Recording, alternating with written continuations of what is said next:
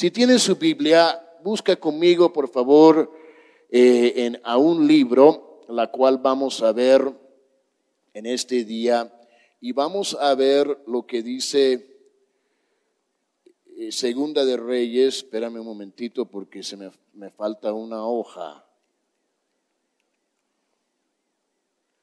¿Dónde está la primera hoja? Pastora Sandra, ahí en mi portafolio, si lo puede abrir, por favor. Esta, esta es, esta es, gracias. A ver, yo quiero que le den un fuerte aplauso a sus pastores, Ernesto y Sandra Ramírez.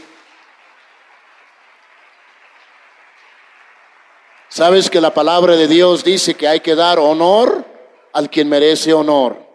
Y ahora en verdad yo quiero que honramos a nuestros pastores en verdad como se merece. Amén. Entonces vamos a ponernos de pie y vamos a dar un fuerte aplauso a nuestros pastores Ernesto y Sandra Ramírez en este día.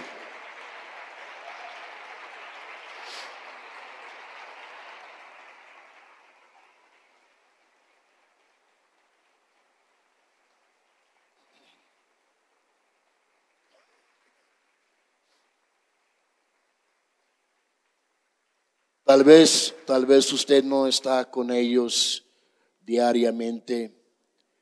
Eh, el tiempo que hemos convivido con ellos son personas en verdad que, que dan ejemplo.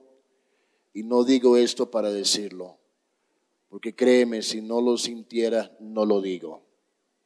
Yo sí quiero ser una persona de verdad. Y esto es algo que yo quiero que ustedes entiendan ustedes tienen lo mejor de lo mejor en sus vidas. No se desvíen a la izquierda ni a la derecha.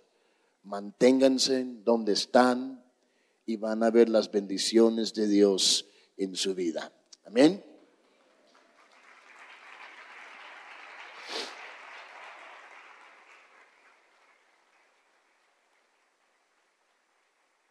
Los pastores humildes dan un buen ejemplo y más que nada un buen, buen testimonio y damos gracias a Dios. Amén.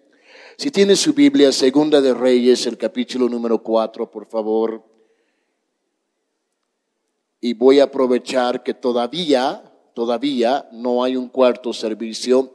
Es como el evangelista que llega y, y le pregunta al pastor cuánto tiempo tengo. Y el pastor le dice, mira, usted toma todo el tiempo que usted quiera, pero a las nueve la gente se va. Entonces ahí está, ¿verdad? Pero damos gracias a Dios por este crecimiento que estamos viendo. Le acaba de hablar a mi esposa y me pregunta cómo te va. Y hoy de maravilla. Y no, las, las, las ideas y cosas que, que nosotros podemos implementar en nuestra iglesia también. Y este, para todo es para crecimiento. Amén. Eh, como el pastor dijo, estoy en la ciudad de Arlington, en Dallas. Eh, estamos a tres cuadras eh, de donde se supone que juegan los Dallas Cowboys. Este, veo a uno en esta sección por acá que trae una camiseta de los Steelers. Dios bendiga su vida, pero sigue orando, que Dios le transforma su mente para que seas un fan de los Cowboys. Y acá vi a dos personas, eh, que uno tenía una playera de los Raiders, este Señor Jesús bendiga su vida también, y ahí con uno con, junto ahí con los Steelers. Entonces, este, la próxima vez voy a traer camisetas de los Cowboys, entonces nomás para que sepan, los vamos a convertir en el nombre de Jesús. Entonces, ahí yo también estoy tratando de convertirme también, ¿verdad? Pero entiendo que el mundial ya viene pronto, ¿verdad? ¿Alguien le, encanta el fútbol aquí? Ah, a ver, no, todos como que están bien calladitos. Este, oye, ustedes deben de estar contentos. De lo que entiendo, México llegó al mundial. Los gabachos allá al norte no, no hicieron nada. Entonces ahí está. Segunda de Reyes, ¿lo tienen? Digan un fuerte amén capítulo número 4, versos 1 al 7, vamos a leer lo siguiente. Una mujer de las mujeres de los hijos de los profetas clamó a Eliseo diciendo, tu siervo mi marido ha muerto Y tú sabes que tu siervo era temeroso de Jehová, y ha venido el acreedor para tomarse dos hijos míos por siervos. Y Eliseo le dijo, ¿qué te haré yo? Declárame qué tienes en casa. Y ella dijo, tu sierva ninguna cosa tiene en casa sino una vasija de aceite, sino una vasija de aceite. Él le dijo, ve y pida para tus vasijas prestadas de todos tus vecinos, vasijas vacías y no pocas. Entra luego y enciérrate tú y tus hijos y echan todas las vasijas y cuando una esté llena, ponla aparte. Y se fue la mujer, cerró la puerta encerrándose ella y sus hijos solamente, y ellos le traían las vasijas y ella echaba del aceite. Cuando las vasijas estuvieran llenas, dijo a un hijo suyo, tráeme aún otras vasijas. Y él dijo, no hay más vasijas. Entonces cesó el aceite. Vino ella luego y, le, y lo contó al varón de Dios, el cual dijo, ve y vende el aceite y paga tus acreedores, y tú y tus hijos vivir de lo que queda. Vivir de lo que queda. Ahora, hay muchos pasos que uno puede tomar para recibir bendición de Dios. Pero en estos siete versos vemos siete pasos hacia la bendición que podemos recibir de parte de Dios. En cierta ocasión usó la vara de Moisés para hacer grandes milagros usó la onda de David para derribar al gigante Goliat. Lo maravilloso de esta historia es que Dios llenó tantas vasijas hasta donde la mujer o la viuda tuvo fe. Cuando quiero hacer referencia de la viuda, voy a decir mujer para no decir viuda. Ahora, puedo imaginar a la gente que prestaron sus vasijas a la mujer de beneficiarse tanto también de este milagro. Filipenses 4:19 dice que mi Dios pues suplirá todo lo que me falta, todo lo que nos falta. Ahora, entonces, siete pasos, el verso número uno, si me quieres seguir ahí, si estás tomando nota, en el verso número uno del capítulo cuatro, el primer paso que vemos y lo que uno tiene que hacer es tenemos que reconocer la necesidad que está a la mano. En, la, en el primer verso, la primera parte, se refiere a una mujer. Esta mujer representa a cada uno de nosotros y también representa a la iglesia. También en el verso 1 reconocemos y vemos otra cosa que esta mujer hizo, la cual fue él, ella clamó a Eliseo. Ahora, escucha bien y repita conmigo la oración, el clamor, el gemir, es muy fundamental para tener la bendición de Dios en nuestra vida. Cuando se anuncia que va a haber tacos o menudo o pozole, para que vea cara de gringo, pero más latino que nada. ¿Qué es lo que sucede? Todo el mundo viene, tiene tiempo, pero cuando se anuncia una vigilia, cuando se anuncia un momento de oración, dicen que la oración es el ministerio más débil en la iglesia. Pero yo declaro en el día de hoy que no va a ser así. Porque nada cambia si no hay oración. La oración tiene poder en nuestra vida. Entonces la oración o el clamor o el gemir son cosas fundamentales para nosotros para obtener o para mantener la bendición de Dios en nuestra vida. No habrá bendición si no hay oración. No habrá bendición si no hay comunión. La bendición viene cuando uno clama humildadamente a Dios. En la otra parte del verso número uno dice que tu siervo, mi marido, ha muerto y el acreedor ha venido. Ha venido. La necesidad era algo real. Recuerde que la necesidad hay que reconocerla y no esconderla. En el día de hoy quisiera hacer la pregunta, ¿quién aquí tiene necesidad en su vida? A ver, levante la mano ahí donde estás. Ahora, usted acaba, mantenga la mano levantada. Usted acaba de reconocer la necesidad. Hubo un momento de humillación parte tuya. Y perdón que ya estamos al tú, ¿verdad? Somos una sola familia. Amén. Entonces, ¿qué es lo que sucede? Usted ahí tiene su necesidad. Usted al levantar la mano es una forma de la humillación. Usted ha reconocido, le has dicho a Dios, esta es mi necesidad. Puede bajar la mano. Hay un dicho muy frecuente en la gente que dice que lo mejor, lo, de, lo de antes era mejor el profeta Ageo eh, no piensa de esta manera porque él dice en el verso número 9 del capítulo número 2 que la gloria postrera de esta casa será mayor que la primera. La gloria postrera de esta casa será mayor que la primera. ¿Quién lo ha dicho? Jehová de los ejércitos. Segundo de Corintios 3:17 dice, porque el Señor es el Espíritu y donde está el Espíritu hay libertad. Segundo paso, vamos a ver lo que dice en el segundo paso. Tenemos que reconocer la autoridad de Dios. En el primero es reconocer la necesidad. En el segundo es reconocer la autoridad de Dios.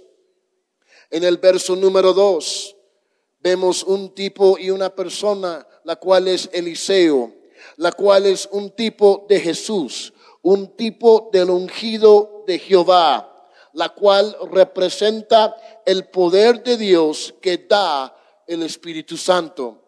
Entonces Eliseo dijo en el verso número dos, ¿qué es lo que te haré yo? ¿Qué puedo hacer yo para tu vida? Hablando a la viuda o a la mujer. No pongas la fe en el hombre, pero ponga la fe en Dios, en el Espíritu Santo. Entonces Eliseo le dijo a la mujer, declárame, ¿qué es lo que tienes en casa? ¿Qué es lo que tienes en casa? ¿Y qué es lo que sucede? La mujer declara y dice, tu sierva ninguna cosa tiene en casa, sino una vasija de aceite Ahora reconozca una cosa, que la mujer es viuda, tiene dos niños, su esposo ya murió. ¿Y qué es lo que sucede? El acreedor, y en aquellos tiempos cuando una persona le debe al patrón o al jefe, es una situación donde eh, eh, el jefe llega y busca a los hijos para que trabajen para pagar la deuda que tienen. Ese es lo que es un acreedor. Ahora, el acreedor viene y ya quiere llegar. Pero ahora la mujer, Eliseo le pregunta, mujer, ¿qué es lo que tienes en casa? Y la mujer dice, no tengo nada, sino lo único que tengo es una vasija de aceite esto es lo único que tengo. Ahora es una botella de agua, ¿ok? Para que sepan. ¿Y qué pasa? La mujer llega, una vasija de aceite. Ahora, entienda bien que la mujer prácticamente no tiene mucho. Pero ¿qué es lo que dice la escritura? Ella declara lo que sí tiene. Y eso es lo que Dios está al punto de usar.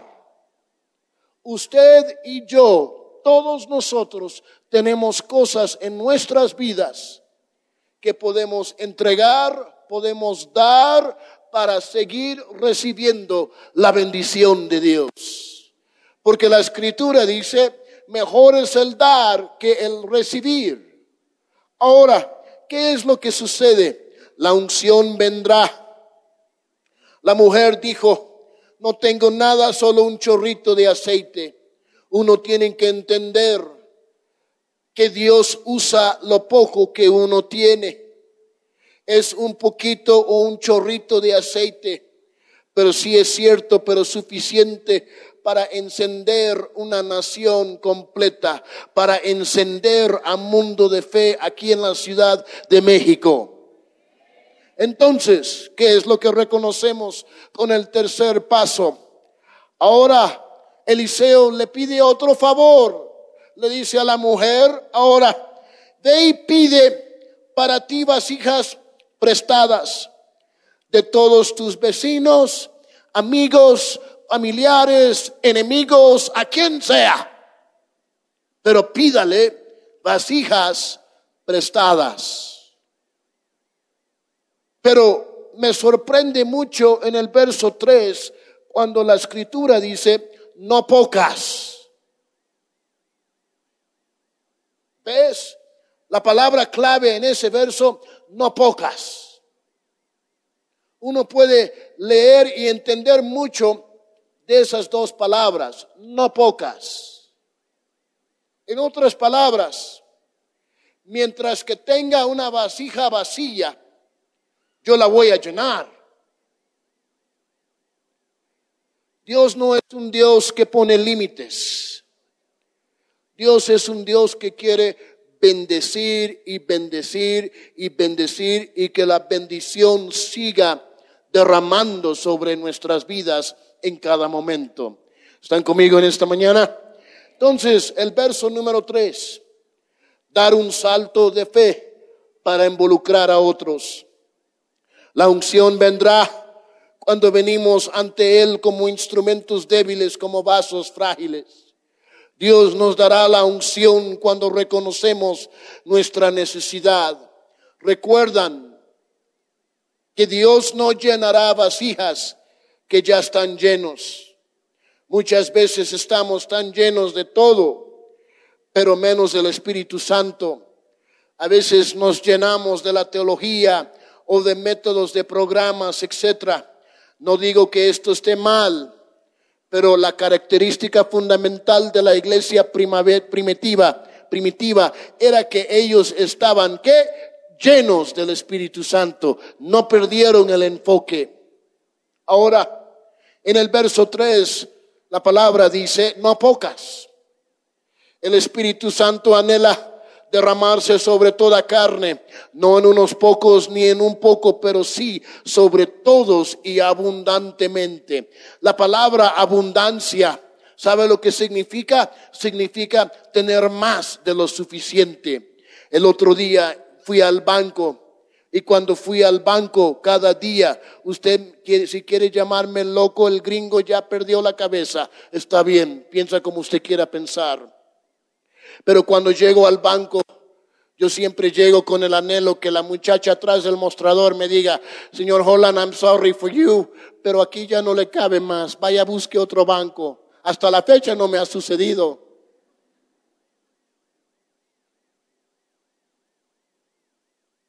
Pero ¿qué es lo que dice la escritura? No pocos, no pocos. Y dice, el Espíritu Santo anhela derramarse sobre toda carne. La palabra abundancia significa tener más de lo suficiente, vivir más de lo suficiente. Ahora, ¿Qué es lo que la otra, la otra parte del verso 3 dice? Y le dice, tus vecinos, la unción se da cuando queremos dar a otros lo que Dios nos ha dado. La unción se da cuando ministramos a otros lo que de Dios hemos recibido. Ahora la unción es para ministrar, es para un mundo quebrantado y necesitado del poder de Dios. Dando es como recibimos. Dando es como recibimos. El cuarto paso, con los 12 minutos y 4, 3, 2, 1 segundos. Ahora, ¿qué es lo que dice en el verso número 4? Un disposición inmediata. Inmediata. Hay algunos momentos que uno se tiene que mover, pero ya. Algunos dicen, bueno, vamos a ver cómo, cómo despierto, a qué lado la cama me despierto mañana una disposición inmediata. Hay pasos, hay movimientos, hay cosas que tenemos que declarar en su momento. ¿Por qué? Porque el Señor está en un proceso de obrar en nuestras vidas. ¿Y qué es lo que dice la escritura? En el verso 4 dice, entra luego, significa una disposición inmediata, ya, ahora. Ahora, la otra parte del verso 4 dice, y enciérrate tú y tus hijos. No invites a ninguna otra persona, pero que tú y tus hijos enciérrense en la casa. Ya tiene las vasijas, ya tiene la vasija de aceite, la cual Dios va a usar a través de esto. Enciérrate. Esto es algo que yo voy a hacer para sus vidas. Ahora, ¿qué es lo que pasa? La unción se da cuando ministro primero a mi familia la vida de Dios. Recuerden esto, que Dios solamente ungirá a personas que tienen como primero iglesia y su familia. Se recibe en lo secreto y se recompensa en público. Hay otra parte del verso 4 que podemos verlo. Y cuando una esté llena, pon la parte. Ahora, imagínese usted la mujer. Está ahí meramente, está la mujer. Y están sus hijos. Y ahí ya tiene toda la fila de vasijas que están en una línea. Y la mujer agarra la vasija de aceite y dice, Dios me ha dicho que lo que yo tengo que hacer, asegurarme bien, porque si no va a estar chorreando de verdad. ¿Qué es lo que sucede? Haciendo esto es lo que le cuesta a esta mujer. Porque ella sabía cuánto tenía y seguramente en la, eh, cuando ella dobló esa vasija, para ya comenzar que el aceite fluyera en las vasijas. En la primera o antes decía, ¿cómo voy a hacer los huevitos para mañana a la mañana, para los chamacos, para mis hijos? Pero ella no lo hizo así. Ella volteó esa vasija y comenzó a llenar las vasijas vacías. Y encontraron vasijas ¿Y qué es lo que dice la escritura? Que cuando ella comenzó a poner, derramar el aceite en cada una de las vasijas, pásame otro hijo, esta está llena, ahí está, pásame otro hijo, ahí está, y pásame otro hijo, ahí está, pásame otro hijo, mami ya no hay.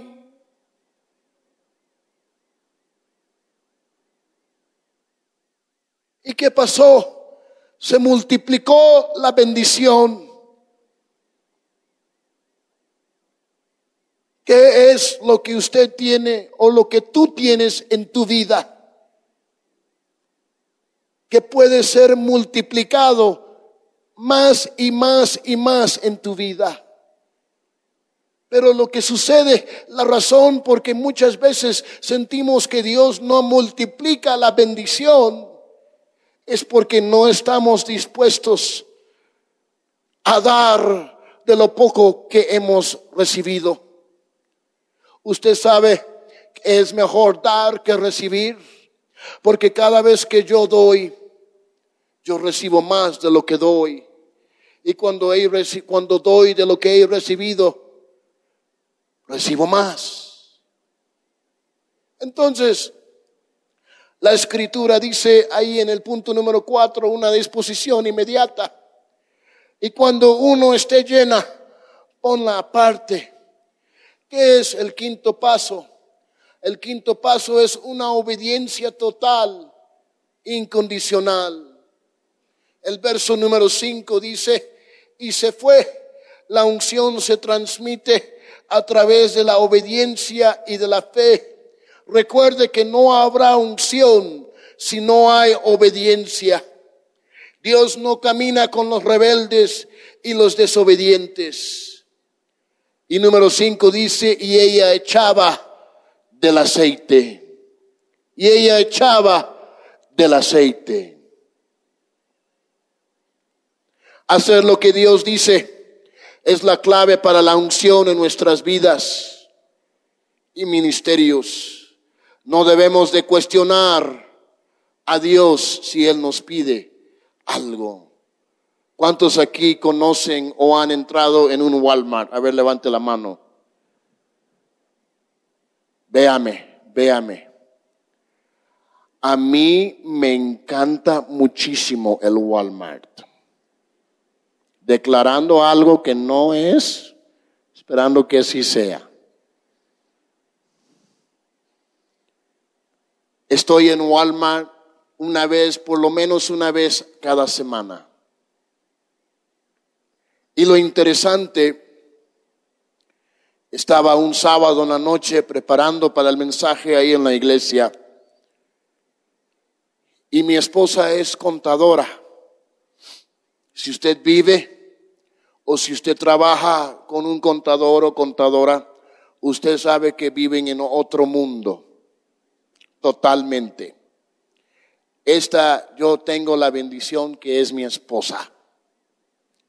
Mi esposa, cuando salgo de estar en la oficina unas dos, tres horas, preparándome, ya terminando el mensaje para el domingo, le digo, mi amor, voy con mi hijo Ethan y voy a, voy a andar, voy a ir y voy a manejar, solo ir nomás un momento porque necesito ya salirme un momento. Y llevo a mi niño y mi esposa me dice, bueno, aprovechando que vas a salir, ve a Walmart y cómprame algo. Sábado en la noche antes del servicio. Walmart, no sé si a usted le ha pasado lo mismo que a mí, pero cuando necesitas algo así de algo rápido, está mero atrás de la tienda. Y como que cuando llegas a la caja, de las 34 cajas, como que nunca hay suficientes cajas abiertos. ¿Le ha pasado eso? Cuando yo entro, yo entro haciendo guerra espiritual. Porque hay algunos cuando entran a Walmart, entran como que si están ya al cuarto, quinto, sexto cielo. Ay, mira nomás. Ay, esto está en oferta. Bueno, y yo me pongo la cachucha, los lentes y, y yo trato porque no sé si a usted le ha pasado, pero a mí sí. Donde en Walmart, todo mundo que conoce está en Walmart. Llego yo a Walmart con mi hijo Voy atrás, compro la leche, los chirrios y todo y vamos a la caja. Y en rumbo hacia la leche, mi hijo me dice, papi, allá está Jovita. Jovita es una hermana en la iglesia. Y a los tres segundos, pastor, ya está el escándalo. Entonces Llego yo, hola hermana, ¿cómo está? Y sigo caminando. Y llego con la leche y los chirios, pero llego a la caja. Y eran como las diez y media, once de la noche, y habían dos cajas. Y pues uno está midiendo no la fila, pero qué tanto tienen los carritos.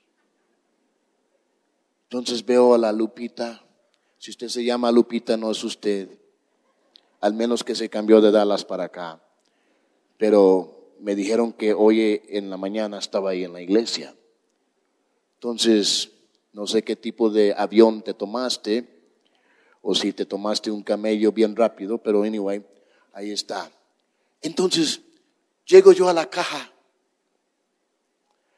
y estoy yo así de esta forma y la caja aquí está y mi, hijo está viendo para acá. Pero Lupita tiene, no le miento, tiene un hijo agarrado de esta pierna, tiene otro niño agarrado de esta pierna. Le está dando, literalmente le está dando pecho. Pecho. Tiene otro hijo, tres, cuatro cajas, diciendo, mami, encontré los chocolates. ¿Puedo agarrar un sneakers? Y ella, no. Ahora, mi hijo me está viendo el rostro. Cambia de uno de paciente a una rabia. Y como que se multiplicaban las cosas en el carrito de Lupita. Y llega Jovita. Y ahí está, no nada contra Jovita, la quiero mucho y todo y estamos bien. Yo, yo, yo nomás, que estaba bien cansado, quería hacer lo que mi esposa me había dicho y pues obviamente todo hombre tiene el don de, de rechazar y no poner atención a la lista que la mujer le da para comprar. ¿Verdad, hombres? Hay algunos no, no, o sea, diga la verdad. O sea, ella me compra con la leche y los chirios, yo compro los helados, las galletas y todo, y pues, o sea, me manda a mí y a mi hijo. ¿Qué más quiere? Entonces ahí estamos, ahí. De repente, ahora, yo estoy aquí para que vean. Y la caja aquí está, Lupita está enfrente y yo poniendo atención, ya casi termina. Y escaneando y escaneando y escaneando. Y los niños, mientras tanto, le están ministrando mucho a la mamá. Y ahí está. Y Ethan me queda viendo y me dice, papi, Jovita está atrás de usted. Hola Jovita, ¿cómo está hermana? Nos vemos mañana en el servicio, ¿no? Sí, hermano. Pastor, gracias. Y ya. Ahora, no me malentiende. No estaba tratando de ignorar, sino yo, yo fui para una sola misión. Y de repente mi papá, mi, mi hijo me dice, Dari, acuérdate quién eres. Y acuérdate que hay alguien de la iglesia que está atrás de usted. Y de repente algo vino sobre mí que cuando Lupita terminó de, de, poner todas las compras que ella tenía que comprar, ahí, y cuando la cajera terminó, ella saca, no sé si ustedes conocen o no, pero ella saca una, un portafolio así de grande con cupones. ¿Sí saben lo que son los cupones, verdad? Ahora, si usted usa cupones, que Dios te bendiga, de veras, ¿eh? Yo no creo en los cupones, pero ahí está. Sí, claro, en los ahorros y todo. Y de repente algo vino sobre mí. No sabía la cantidad, cuánto era. Pero le digo a la cajera, le digo, yo lo voy a pagar. Y mi niño me queda viendo, ¿estás loco? ¿Qué va a decir mami? Espérate, tú verás. Y por dentro estoy temblando yo también. Y le digo, niño, ¿cuánto es? Y me dice, son 400 dólares y esos dólares se convirtieron en dolores. ¿Y qué pasa? Y yo diciendo, ¿dónde estaba esa libreta de cupones que tenías? Y ella se voltea y me dice, en su voz latina, me dice, thank you very much. Y yo le dije de nada, que Dios te bendiga mucho en español. Y ahora me está viendo con una cara de asusto, o sea, ¿y tú sabes español? Pues sí, lo suficiente para no morirme de hambre. ¿Y qué pasó? Y cuando la cajera me dio el recibo, le digo a mi niño, Ethan, usted tiene la responsabilidad de entregar esto a mamá. Yo me quedo en el carro, pero salimos de la Walmart y ahí estaba Lupita con todos los cinco, ocho, nueve niños. O sea, se multiplicaron de la caja a la salida del Walmart. Y de repente me dice, ¿y por qué lo hizo? Porque lo sentí y no dejé que la emoción me agarrara, sino que yo sentí que esto era parte de Dios porque yo di y quería sembrar en tu vida porque yo también tengo una necesidad. No damos por necesidad, pero es un principio que tenemos que reconocer en nuestras vidas. Lupita me dice, usted es pastor, ¿dónde está su iglesia? Yo quiero llegar mañana. El día de mañana hubo un avivamiento tremendo, se llenó la iglesia. Tíos, tías, primos, todos, o sea, enemigos, amigos de Lupita, llegaron. Ella hoy en día sirve en nuestra iglesia. ¿Sabes por qué? Porque aun cuando no lo sentí hacer en la carne, lo hice en el espíritu, reconociendo, quitando todo egoísmo, quitando todo orgullo, ahí está.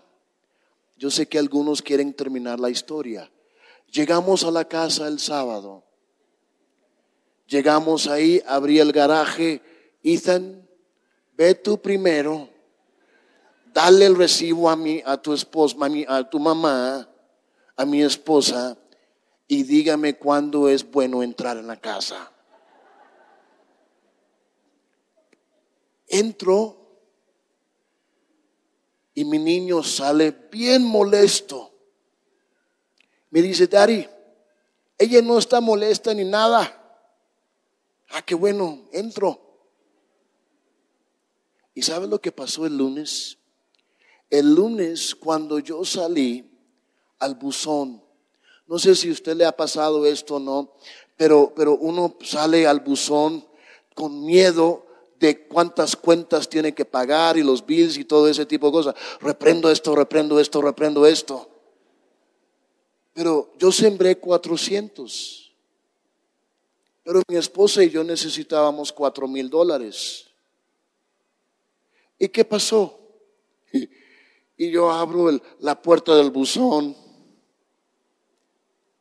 a ver si hay algo. Pero yo saliendo ese día, yo lo abrí y adentro había un cheque a mi nombre por cuatro mil dólares que no habíamos esperado. Y yo ahí en medio del vecindario, yeah, mm, yeah.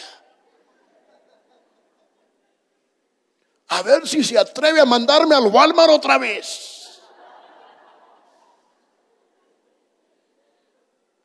¿Y sabe lo que pasó? Llega el niño a la escuela y le digo, mira, Ethan, mira, ¿quién tiene la última risa ahora?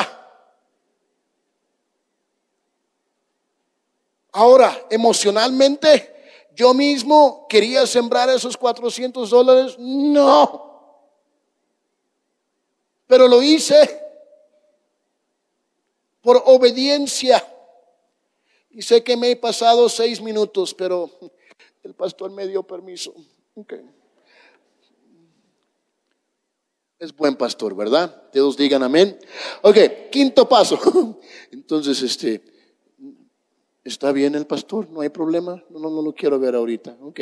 Entonces, ¿qué dice? La unción se transmite a través de la obediencia, de la fe. Ahora, la unción se da cuando damos porque dando es como recibimos. Es increíble las cosas tan pequeñas, tan cosas que no significan mucho para nosotros. Al sembrarlos, la cosecha que uno puede recibir a través de eso. Sexto paso, si los músicos pueden pasar, por favor, si todavía están. No poner límites al accionar de Dios. Ahí vienen. No poner límites. No ponga límites de lo que Dios puede hacer. Porque lo que usted y yo imaginamos en nuestra propia mente, corazón, porque cuando tú pides una cosa y usted mismo, tú mismo lo tratas de hacer, pero cuando lo entregamos a Dios, Dios no solamente bendice la necesidad, pero multiplica la bendición sobre nuestras vidas. Él nos da doble de lo que usted y yo nos imaginamos. Ahora, reconociendo este sexto paso, no poner límites al accionar de Dios. El verso 6 dice, entonces cesó el aceite cuando ya no habían vasijas. Dios no pone límites. El límite lo ponemos nosotros. Si no hay vasijas, no hay aceite. Mientras haya vasos vacíos, necesitados y hambrientos, siempre habrá aceite. Toca, por favor, toca, por favor. Esa es la tercera cerrada. ¿okay? Hay, cinco o seis, ¿verdad? Pero este, yo, yo nomás tengo cuatro. Punto número siete. Terminando. Estar preparado para un tiempo de refrigerio. Mira, yo te quiero decir algo. Y en verdad, quiero que reconozcas algo. La cámara está conmigo todavía. Es difícil, es difícil ser cristiano hoy en día. Con tantas cosas que están alrededor de nosotros. El pastor Ernesto mismo lo dijo, que hay tantas cosas que están pasando en el mundo entero. Pero ¿qué es lo que la palabra de Dios dice? Cielo y tierra pasarán, pero mi palabra nunca pasará. Se mantiene vivo, se mantiene como la fuerza que necesitamos tener en nuestra vida. Cosas vienen, cosas van. Y es difícil. Como dicen aquí en México, la neta es, es difícil. Confiar en Dios. Pero no tiene que ser. Si usted nunca ha probado a Dios, y le ha entregado la necesidad a Él. Hágalo. Porque te conviene. Y yo estoy ministrando y estoy predicando un mensaje, no un sermón. Cada vez que yo me subo a un púlpito a predicar, yo no quiero predicar de aquí. Quiero predicar de aquí. Cosas que yo mismo he experimentado y he vivido. La neta es que está difícil entregar a Dios nuestra necesidad. Eso es lo que promovemos. Eso es lo que predicamos. Pero internamente en nuestra mente se nos hace difícil. Porque cuando llega la quincena hay que pagar ciertas cosas.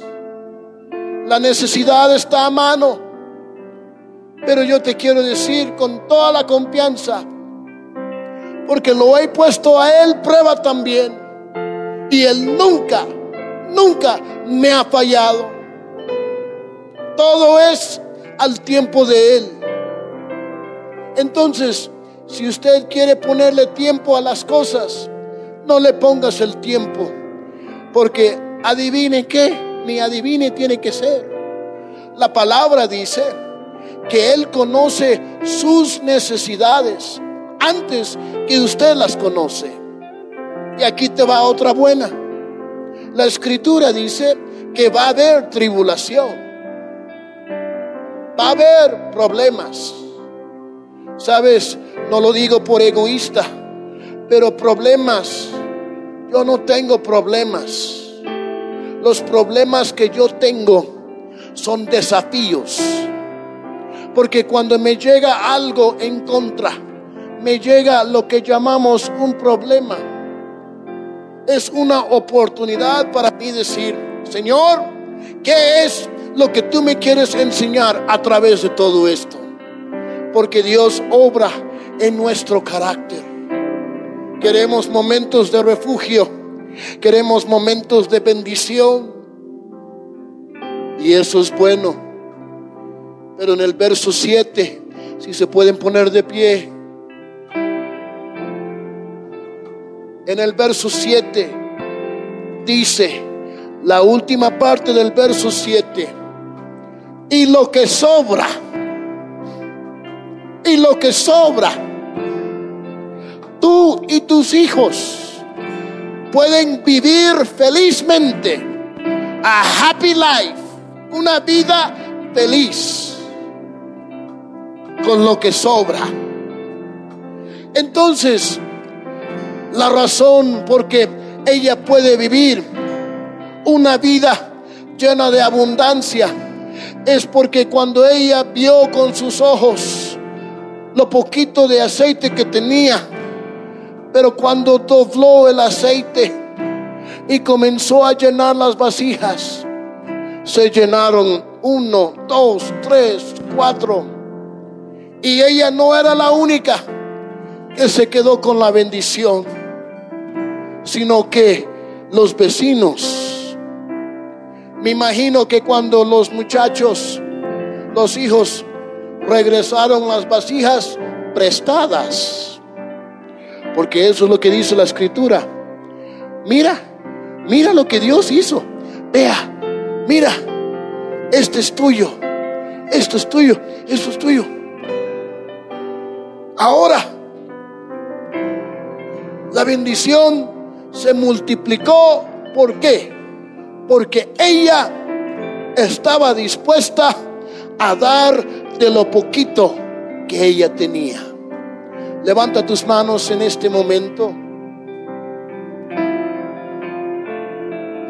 Siento que hay algunas personas aquí en este día que puedan decir conmigo, pastor, yo puedo relacionarme con uno de estos siete puntos. Tal vez no has reconocido su necesidad. Tal vez no has sido obediente. Tal vez no has reconocido la autoridad de Dios y la autoridad que uno tiene en su vida cuando aceptas a Cristo en su corazón. Yo quiero saber aquí en este día, yo quiero abrir este altar. Si usted puede decir, pastor, este es un mensaje que ha tocado mi corazón. Yo sé que yo tengo algo que yo puedo dar a Dios. Puede ser tu propia vida servirle a Él más. Tal vez eres nuevo. Si hay un proceso para llegar a servir en esta iglesia, pero todo es para edificación para Dios. Y si usted es aquella persona que me diga, para mí no fue fácil soltar esos 400 dólares, pero lo hizo, lo hice y al hacerlo, mira lo que pasó. Ahora, si usted es aquella persona, baje la mano un momento, por favor. Si usted es aquella persona que me diga, pastor, yo sé que tengo algo que yo puedo dar. O tal vez no he reconocido la autoridad de Dios en mi vida. O si tengo una necesidad. Si usted es aquella persona que me dice eso, levante tu mano ahí donde estás. Ahora toda persona que ha levantado su mano, pase aquí a este altar. Pase aquí a este altar. Porque yo quiero orar por su vida.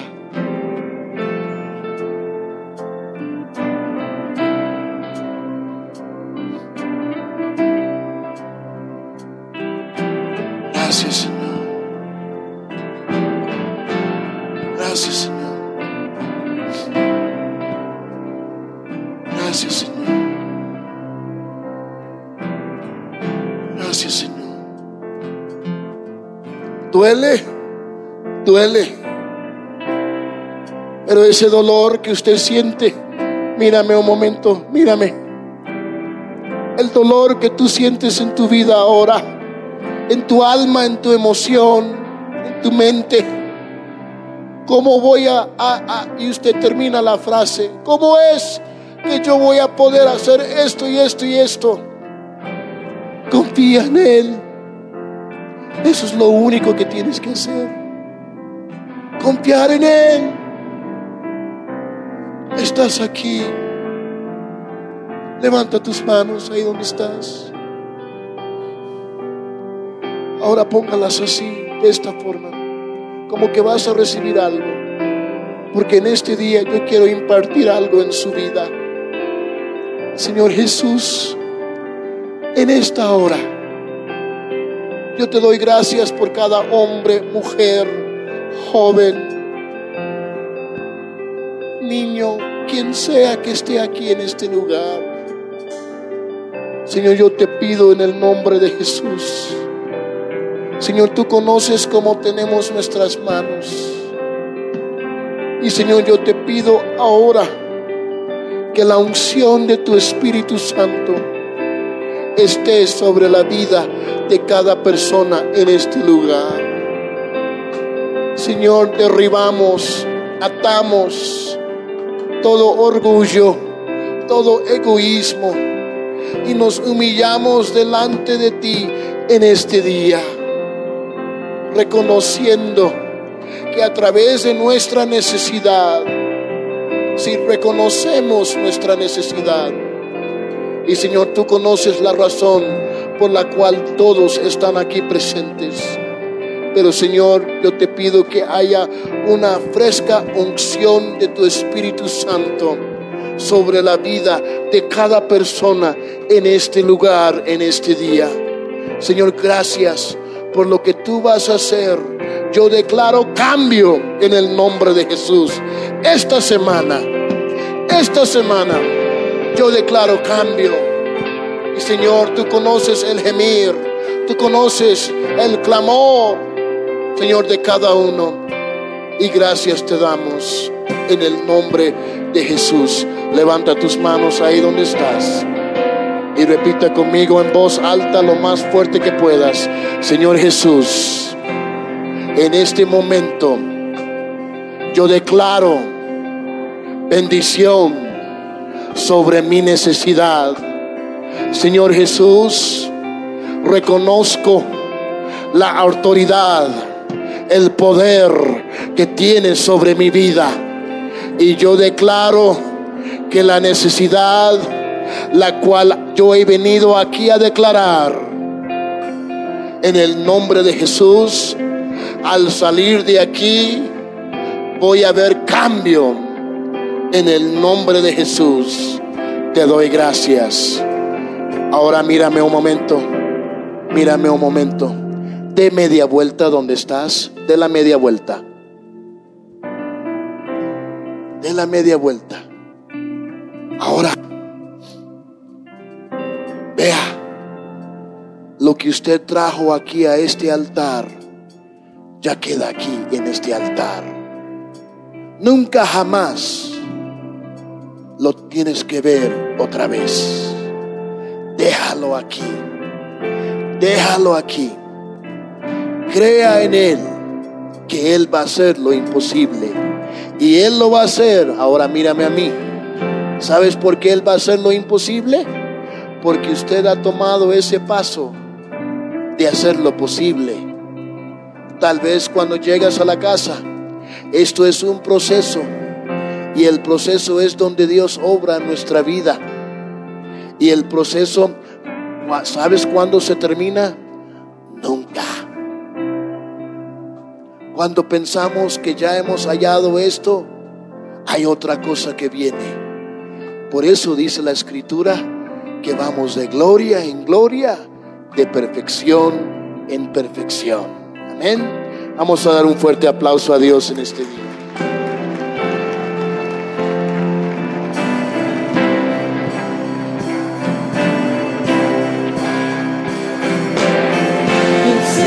so